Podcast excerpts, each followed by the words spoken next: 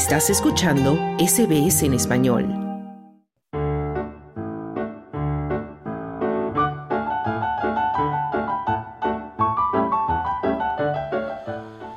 Y en fin de semana ya llegamos al tiempo de las noticias positivas y en esta ocasión se encuentra con nosotros Silvia Rosas que nos va a arreglar dos importantes noticias positivas.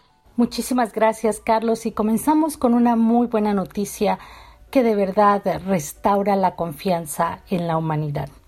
Y es que no cualquiera dona mil millones de dólares para pagar los estudios de cientos de jóvenes.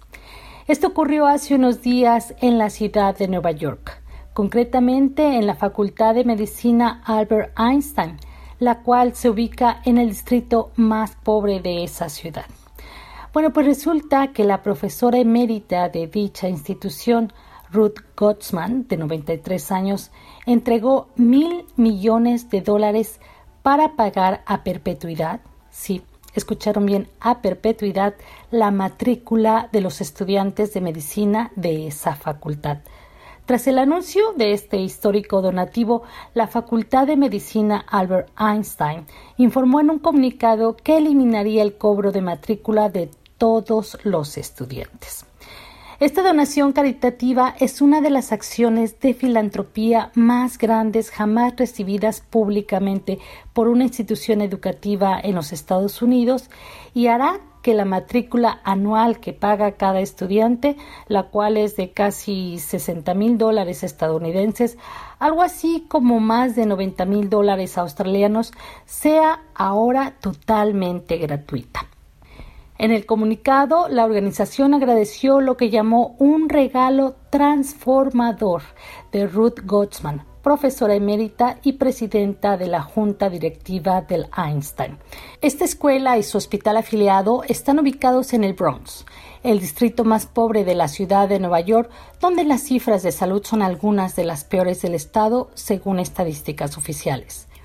La generosa Gottsman lleva a esta institución en el corazón, ya que fue profesora clínica de pediatría en la Einstein y ahora tiene el puesto de presidenta de la junta directiva. Se dice que la mayoría de los recursos donados en realidad vienen de una herencia que le dejó su esposo David Gottsman, un ex financiero de Wall Street, con quien estuvo casada durante 72 años. La propia profesora emérita contó en una entrevista que cuando su esposo falleció en septiembre de 2022, a los 96 años, le dejó una cartera completa de acciones y la única instrucción que le dejó fue que ella hiciera lo que creía que era correcto. Vale decir que la familia Gottsman ha sido a lo largo de muchos años uno de los más importantes benefactores de este centro educativo. Cuando le preguntaron a la profesora emérita qué había influido para tomar la decisión de donar tal cantidad de dinero, ella contestó que a lo largo de su historia en esta institución le había tocado entrevistar a muchos aspirantes a ingresar a esa facultad y conocía de primera mano que uno de los mayores obstáculos que enfrentaban esos futuros estudiantes era el costo de la colegiatura. De acuerdo con cifras de la institución, más de la mitad de los alumnos terminan la carrera con una deuda promedio de 200 mil dólares estadounidenses. Estamos hablando de más de 300 mil dólares australianos. Gottsman asegura que muchos de los médicos que se gradúan en esta facultad se quedan a trabajar en el Bronx y otros van a otras partes del mundo, por lo cual es fundamental para ella seguir formando especialistas de este nivel. En las redes sociales está circulando un video de cuando se les anuncia a los estudiantes sobre la donación y se puede apreciar ese momento exacto cuando los estudiantes que están reunidos en el auditorio saltan de sus asientos llenos de entusiasmo, vitoreando, gritando, otros hasta con lágrimas y aplaudiendo. Y bueno, cuando se le preguntó a la profesora Gottsman que qué cree que habría pensado su esposo sobre el generoso regalo, ella contestó Espero que esté sonriendo y no frunciendo el ceño. Él me dio la oportunidad de hacer esto y creo que estaría feliz.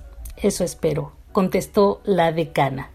Y después de esta generosa noticia les cuento que una investigación realizada en 10 centros médicos estadounidenses encontró que un medicamento utilizado tradicionalmente para tratar el asma puede también ayudar a proteger a las personas de los peligros, incluso mortales, de las alergias alimentarias.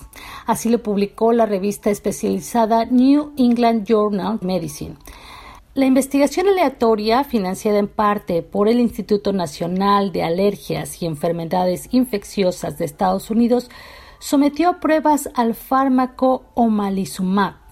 Esto se llevó a cabo entre 118 niños que se sabía que eran alérgicos al maní y al menos a otro alimento como la leche o los huevos.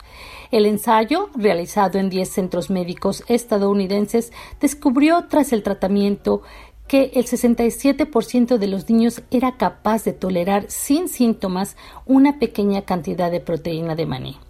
De los otros 59 menores a los que se, le administró, se les administró un placebo, solo el 7% pudo hacerlo. La Administración de Alimentos y Medicamentos de Estados Unidos aprobó a principios de este año el uso del fármaco para las alergias alimentarias en adultos y niños a partir del primer año de vida. Ya hace más de dos décadas, este medicamento se había aprobado contra el asma alérgica.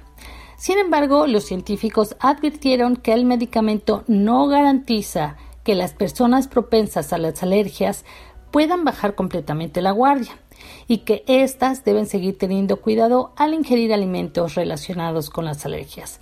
Pero el fármaco podría reducir las reacciones peligrosas, según dijeron los científicos. Este medicamento también es utilizado en Australia para tratar el asma y la urticaria.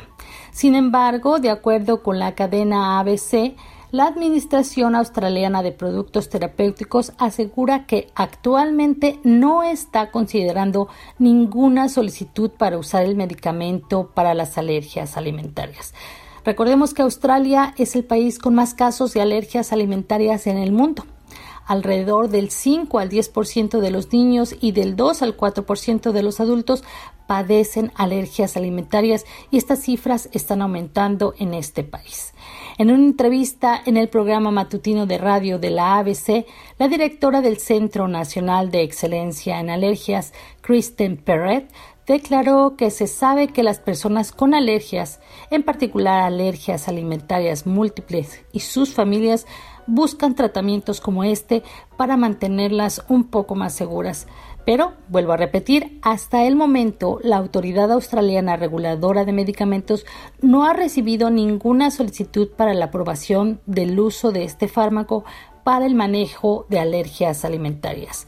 Esperemos que pronto podamos tener más noticias sobre esta investigación y su impacto en Australia. Hasta aquí con las noticias positivas. Les deseo una excelente semana.